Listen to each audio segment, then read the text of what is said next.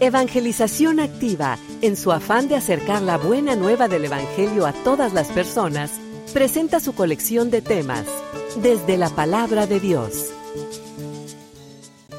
Esa paz que proviene de situaciones particulares, que en un momento dado nos hacen felices, como puede ser ir a una fiesta o tomarnos unos tragos con los amigos, o situaciones de otro tipo de placer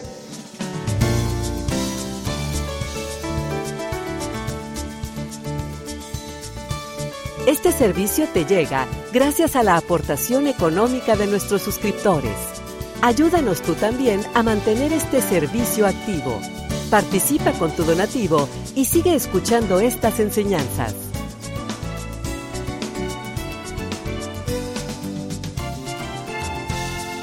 Esperamos que al escucharlos, la semilla del Evangelio dé fruto en tu corazón. Con ustedes, el Padre Ernesto María Caro.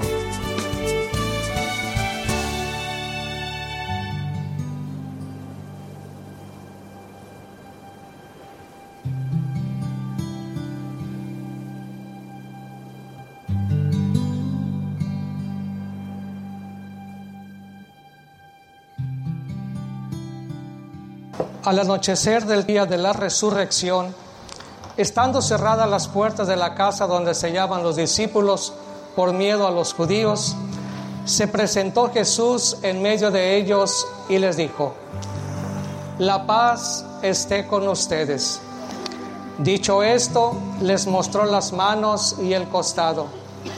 Cuando los discípulos vieron al Señor, se llenaron de alegría.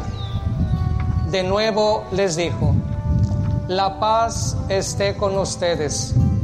Como el Padre me ha enviado, así también los envío yo. Después de decir esto, sopló sobre ellos y les dijo, reciban el Espíritu Santo. A los que les perdonen los pecados, les quedarán perdonados. Y a los que no se los perdonen, les quedarán sin perdonar. Tomás, uno de los doce, a quien llamaban el gemelo, no estaba con ellos cuando vino Jesús y los otros discípulos le decían, hemos visto al Señor. Pero él les contestó, si no veo en sus manos la señal de los clavos, y si no meto mi dedo en los agujeros de los clavos, y no meto mi mano en su costado, no creeré. Ocho días después estaban reunidos los discípulos a puerta cerrada, y Tomás estaba con ellos. Jesús se presentó de nuevo en medio de ellos y les dijo, la paz esté con ustedes. Luego le dijo a Tomás, aquí están mis manos, acerca tu dedo, trae acá tu mano, métela en mi costado y no sigas dudando si no cree. Tomás le respondió, Señor mío, y Dios mío. Jesús añadió, tú crees porque me has visto. Dichosos los que creen sin haber visto. Otros muchos signos hizo Jesús en presencia de sus discípulos, pero no están escritos en este libro. Se escribieron estos para que ustedes crean que Jesús es el Mesías, el Hijo de Dios, y para que creyendo tengan vida en su nombre.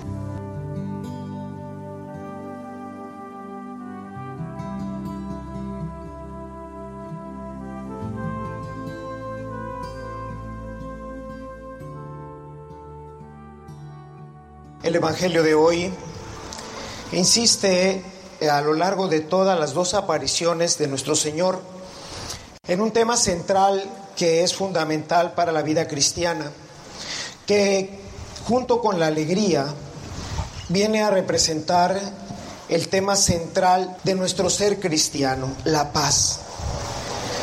La paz es eh, lo más esencial en nuestras vidas, porque cuando se pierde la paz entramos en una situación de angustia, de tristeza, de ansiedad, y eso pues es algo que nos quita la felicidad, ¿no? Creo que todos hemos sentido esta experiencia en situaciones difíciles, especialmente cuando vienen las crisis en nuestras vidas, cuando alguien en casa enferma, cuando tenemos un problema económico serio, cuando tenemos un problema moral serio. Y esto lo refiero no solamente a nosotros los adultos que podemos tener este tipo de experiencias que verdaderamente nos quitan la felicidad y hacen de nuestra vida miserable. Pero pensemos también en nosotros, pensemos en nuestros chavos, ¿verdad? En los jóvenes, en esas situaciones en donde un examen nos quita la paz en donde el bullying que a veces sufren todos nuestros jóvenes, sobre todo los cristianos verdaderos, cuando enfrentan a sus compañeros, porque ellos llevan una vida diferente, como lo dice la carta de Neto, ¿verdad? El cristiano, los cristianos llevan un tenor de vida diferente. Y esto, pues hoy es causa de bullying, es causa de ofensa, de ridículo para muchos de nuestros jóvenes, incluso para muchos de los adultos. Y eso nos hace perder la paz. Y cuando se pierde la paz, entramos en tristeza, entramos en una serie de situaciones que nos quitan la verdadera alegría y nos hacen ser felices. La paz les dejo, mi paz les doy. Dirá nuestro Señor muy claramente en el Evangelio de San Juan, capítulo 14, verso 27, mi paz les dejo, mi paz les doy. Pero no es la paz como la del mundo. No es esa paz irinea, esa paz falsa, esa paz que proviene de situaciones particulares que en un momento dado nos hacen felices, como puede ser ir a una fiesta o tomarnos unos tragos con los amigos, o situaciones de otro tipo de placer en el que en ese momento nos sentimos a todo dar. Esa es la paz del mundo. Pero ¿cuánto dura? Apenas unos instantes. Algunos santos le llaman la alegría espumosa. Es como la champaña, ¿no? Quizás algunos de ustedes hayan probado la champaña. Es burbujeante, tiene mucho alcohol, aunque no parece, y rápidamente nos pone muy alegres, pero produce una cruda complicada. Y así es también la alegría del mundo, la paz del mundo. Produce una sensación de paz, de alegría, de gozo, de éxtasis, pero es solamente instantánea, pasajera. Rápidamente desaparece. Y una vez que desaparece, que viene, regresa la angustia todavía más profunda. Regresa la ansiedad. Regresa la tristeza. Regresa, regresamos a un mundo en el que no nos gusta estar. Y vean cuántos suicidios de jóvenes, especialmente. ¿Cuántos matrimonios no encuentran esa felicidad y creen que el divorcio es la salida? Mi paz les dejo, dice Jesús. Mi paz les doy. Y eso es lo que todos anhelamos, tener esa paz esa paz verdadera, profunda, seria, que permanece en nosotros, en nuestros corazones. Una paz que se arraiga en nuestras vidas. Pero vean ustedes en el pasaje que hoy leemos de este capítulo 20 de Juan. La paz viene asociada siempre con el anuncio. Como el Padre me envió, así también yo los envío. O sea, esta paz, la paz verdadera, es producto de la acción de Dios en nuestras vidas. El hombre no tiene la paz. No es una propiedad nuestra. La paz viene de Dios. Mi paz les dejo, mi paz les doy. El hombre, todos nosotros, ustedes y yo, somos pecadores. Dice el Salmo 51 en el verso 5, pecador me concibió mi madre. Y ese pecado es lo que produce esta angustia, esta falta de paz, esta ansiedad. Bastaría con leer el capítulo 14 que tanto he referido a ustedes de la carta a los romanos. Descubro dentro de mí una fuerza que me lleva a orar el mal. Y por eso trato mal a mis hijos. Y por eso trato mal a mi esposa. Y por eso se pierde la paz en la casa porque hay gritos sombrerazos. Por eso se pierde la paz en nuestras comunidades, en nuestra nación, porque la envidia, el orgullo, la soberbia nos lleva a lastimar a la otra persona que vive junto a nosotros, a nuestros vecinos, a la gente que tanto queremos lastimamos, porque la paz no está en nuestros corazones. No es una propiedad innata del hombre la paz. La perdimos con el pecado original. Por eso Jesús viene y su resurrección trae como consecuencia la paz a la humanidad, no solamente al cristiano.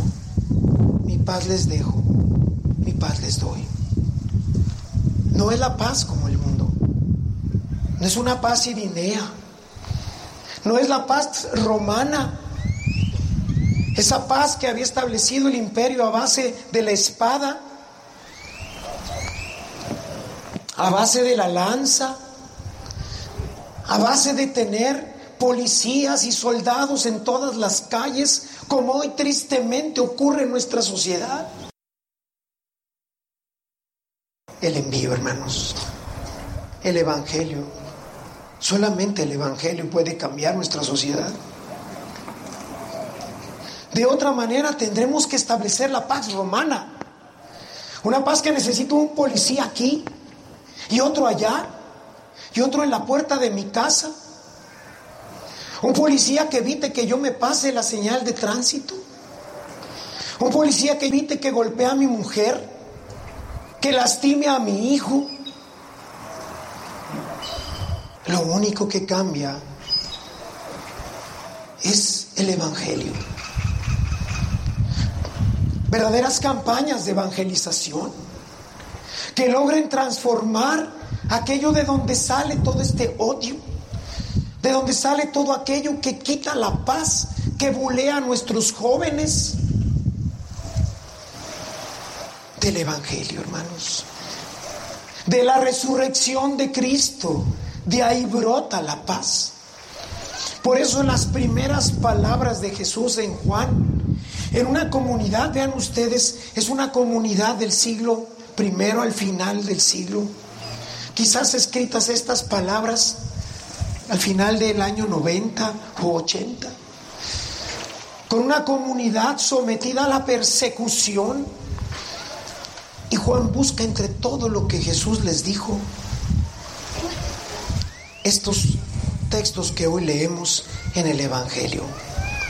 Mi paz les dejo. Una comunidad que se veía perseguida hasta la misma muerte. No pierdan la paz. Todos los evangelios, hermanos, terminan con esto. Vayan y hagan discípulos. El envío. Evangelización y paz son dos elementos que no podemos separar. Mientras no evangelicemos, el número de muertos seguirá creciendo. No habrá paz en nuestras casas. No habrá paz en nuestra sociedad. Porque proviene de este corazón corrupto del hombre. De este corazón que está impulsado a hacer lo que no quiere. Que sabe que con eso lastima a su esposa, a sus hijos, a sus padres. Y como quiera lo hacemos. ¿Cuántas veces yo mismo los he lastimado a ustedes? Sin querer buscando el bien. Y sin embargo de mi corazón salen cosas que no puedo controlar. No es a través de leyes, no es a través de soldados, ni de fusiles, ni de lanzas, ni de espadas. Pedro, vuelve la espada a la funda. Vuelve la espada a la funda es por ahí. El antídoto es el Evangelio, hermanos. Solamente el Evangelio. En este hermoso texto de Romanos, el capítulo 7, el apóstol Pablo termina con una sentencia maravillosa. En el verso 24 dice, infeliz de mí, infeliz de mí. ¿Quién me librará de este cuerpo de muerte que hace lo que no quiere? Que lastima a la esposa, al esposo, al hijo, al padre, al vecino. ¿Quién me librará? Y el 2025, hermoso, precioso. Solamente Dios. A quien doy gracias por medio de Jesús. Solo Dios, hermanos. Solo Dios. Por eso urge evangelizar. Por eso urge organizarnos como comunidad. Yo me siento orgulloso de ser el pastor de una comunidad evangelizada, pero que ahora tiene que cada vez entender más su compromiso de evangelización. No solamente en nuestra propia comunidad, en todos nuestros vecindarios, de lo cual yo me encargo a través de brigadas y de diferentes cosas. Aquí Padre Lalo está pensando nuevamente en hacer una brigada de reevangelización a todas nuestras casas. No, ahí donde trabajas, donde vives, con tu familia. Queremos la paz. Todos la queremos. No quisiéramos nunca ver que uno de nuestros familiares termine muerto en una balacera o secuestrado o que nos roben y asalten Recientemente uno de mis primos, uno de sus hijos fue asaltado en México. Nos mandó el video porque fue tomado por una de las cámaras, de esas cámaras que hay en los centros comerciales, para robarle el carro, sin más ni más, pudiendo haberle dicho, déjame el carro. Uno de los asaltantes le dio una puñalada por la espalda. Gracias a Dios sin, sin consecuencias graves, está bien el muchacho. Evangelio, hermanos. No hay abrazos, el abrazo necesita de Dios, porque tiene que salir de un corazón transformado, cambiado, renovado. Miren ustedes la historia. Colombia fue uno de los países más violentos que han existido.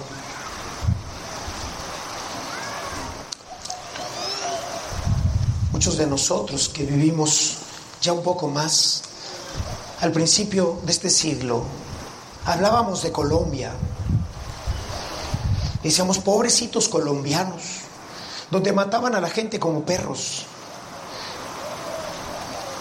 Y decíamos, qué bueno que México no es así. Pero México está peor que Colombia. ¿Saben cuándo cambió Colombia, hermanos? Cuando el presidente se convirtió Rick Miller, un enviado de Dios, un hombre de Dios, fue a visitarlo y le habló de parte de Dios.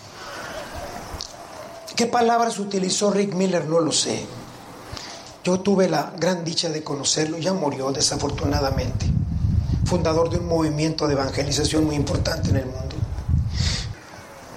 Y habló con el presidente de Colombia y le dijo que la Virgen María pedía que se consagrara Colombia a Dios y que se rezara el rosario todos los días. Y el presidente de Colombia abrió su corazón a Rick Miller y a Dios. Y después de hablar con Rick Miller pidió que se hiciera una difusión a nivel nacional, radio y televisión. Y el presidente de Colombia, delante de todo su pueblo, pidió a todo Colombia que a partir de ese momento de rodillas se rezara el rosario. Y luego convocó a través de los obispos de Colombia a la gran consagración de su país a los corazones de Jesús y María. Hoy Colombia es un país que va en camino a la paz. Creo que la paz total nunca se logrará, será hasta el cielo. Pero hermanos, los que somos del Chocomil para atrás, recordaremos que la página roja hace 40 años era una página. Estaba atrás en el norte, una página. Se hablaba de que en la coyotera y lugares difíciles, ¿verdad? pues que había habido un crimen. No faltaba quien le robaran también el radio de sus carros. Una página. Hasta atrás del periódico. Hoy el periódico es una página roja. No solamente en México, en todo el mundo.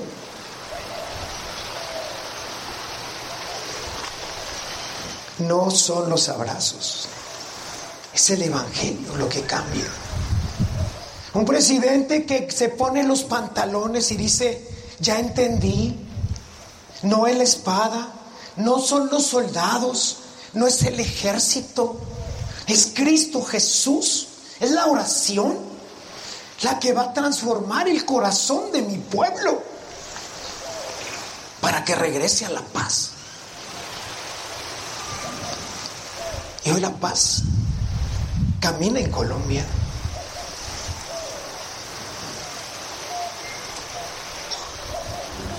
Paz sin envío es una utopía.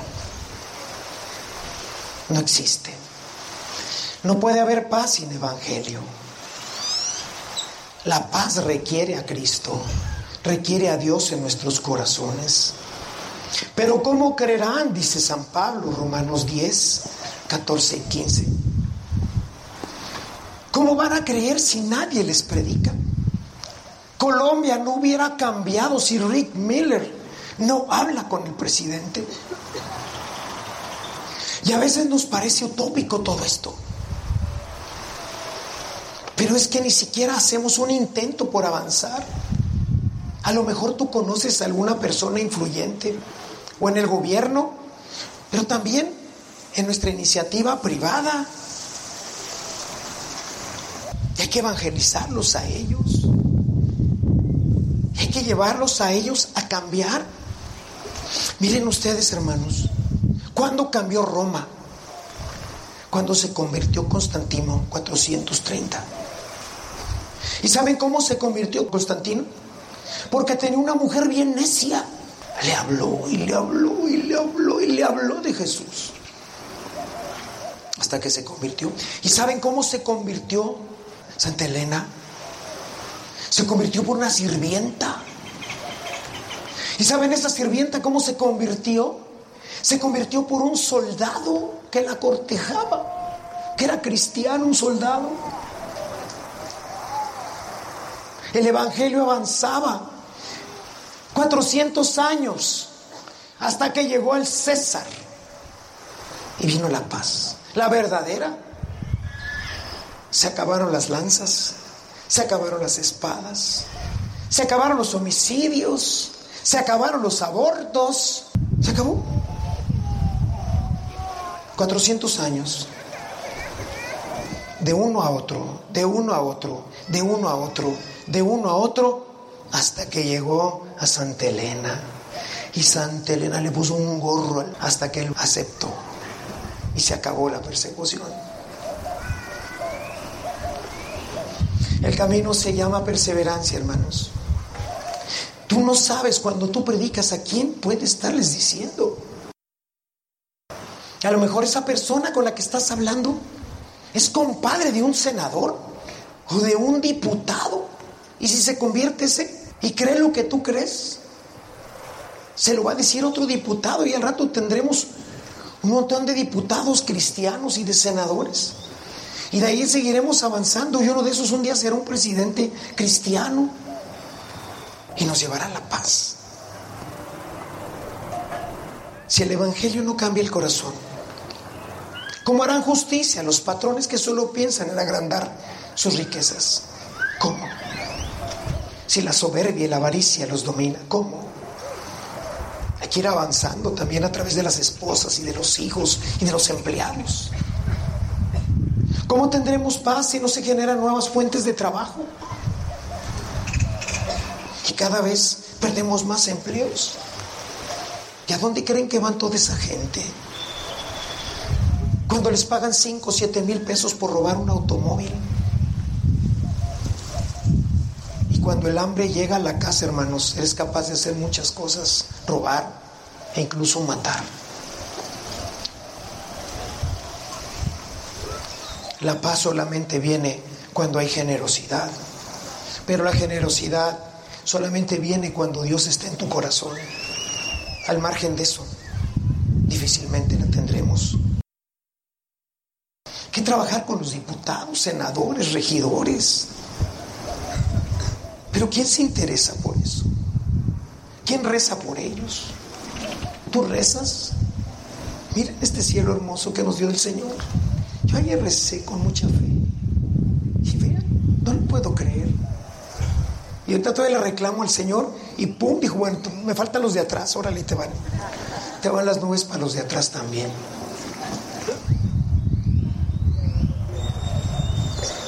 No hay paz si no hay envío. Necesitamos que la gente del gobierno y de la IP se convierta y viva los valores del reino y las enseñanzas de Jesús. Recordemos lo que dice Juan sobre el reino. Lucas 3:14. Ya no roben, conténtense con lo que tienen, no soborren a la gente, les dice a los soldados. Vivan cristianamente. Hay que llevarles el evangelio a estas gentes, a nuestros policías. Pero ¿quién lo hace, hermanos? ¿Quién lo hace? ¿Quién se preocupa de nuestros policías? De nuestros ministeriales, el otro día veía un reportaje y me daba tanta tristeza ver tantos policías muertos. Sacaron muchas escenas de policías muertos. Pobrecitos. Necesitamos que nuestros gobernantes no sean como Pilato. Personas que por salvar sus intereses ignoran la verdad. Son capaces de entregar un país al Salvador del mundo para que lo crucifiquen. No necesitamos esos gobernantes, ni esa gente en la iniciativa privada. Pero no los debemos de quitar, los debemos de evangelizar. Jesús le dice a Pilato, ahorita podría mandar un ejército y te aplastarían a ti y a todos los fariseos. Pero ese no es el camino. Pero Pilato no lo entendió. Tuvo miedo. Le faltaba Dios en su corazón. Por eso es necesario que cada uno de nosotros, hermanos, deje de pensar el Evangelio como una cosa privada, que vivamos un cristianismo más visible, que seamos instrumentos de la gracia, que permitamos como María ser servidores del reino y de la voluntad de Dios. Aquí está tu esclava, tu sierva. Reza por tus policías, hermano. Muchos mueren tristemente. Reza, todos los jueves rezamos por toda esta gente que ha tomado el camino de la destrucción. Reza tú también. Si no puedes venir al Santísimo, reza en tu casa a la brecha.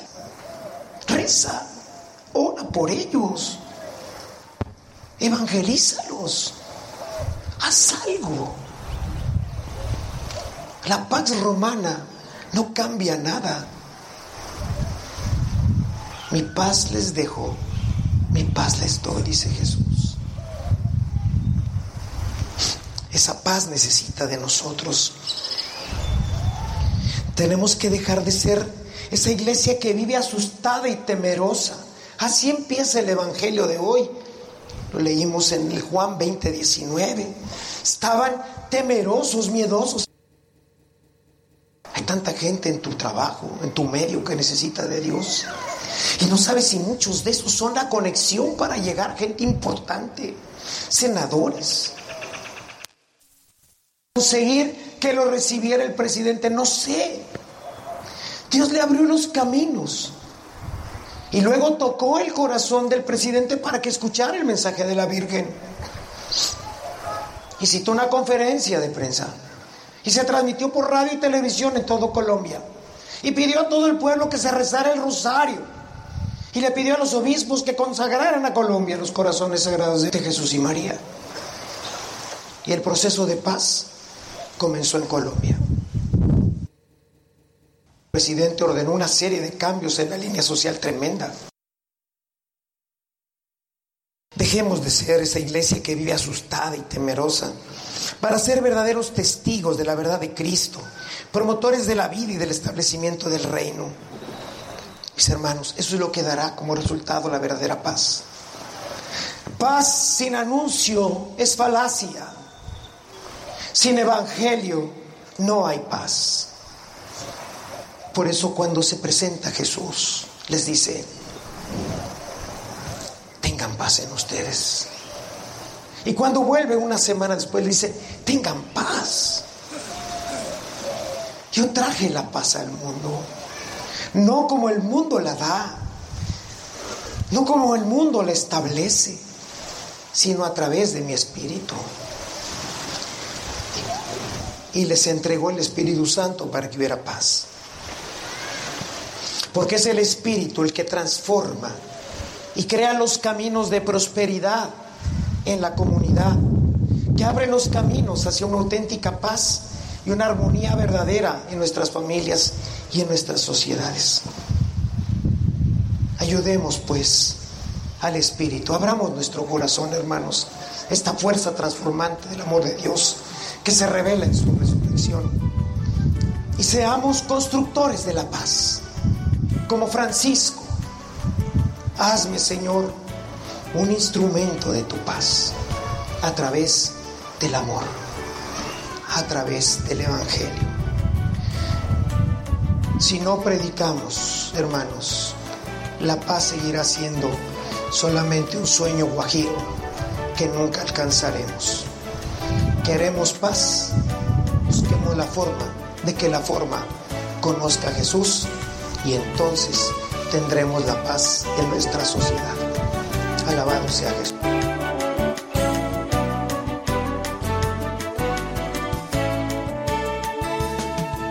Si esta reflexión ha sido de utilidad para su vida espiritual, le invitamos a visitar nuestra página en internet www.evangelizacion.org.mx, en donde encontrará otros temas que seguramente continuarán produciendo fruto en usted. Que la paz de Jesucristo permanezca en usted y toda su familia, y que la ternura de María abrace su corazón.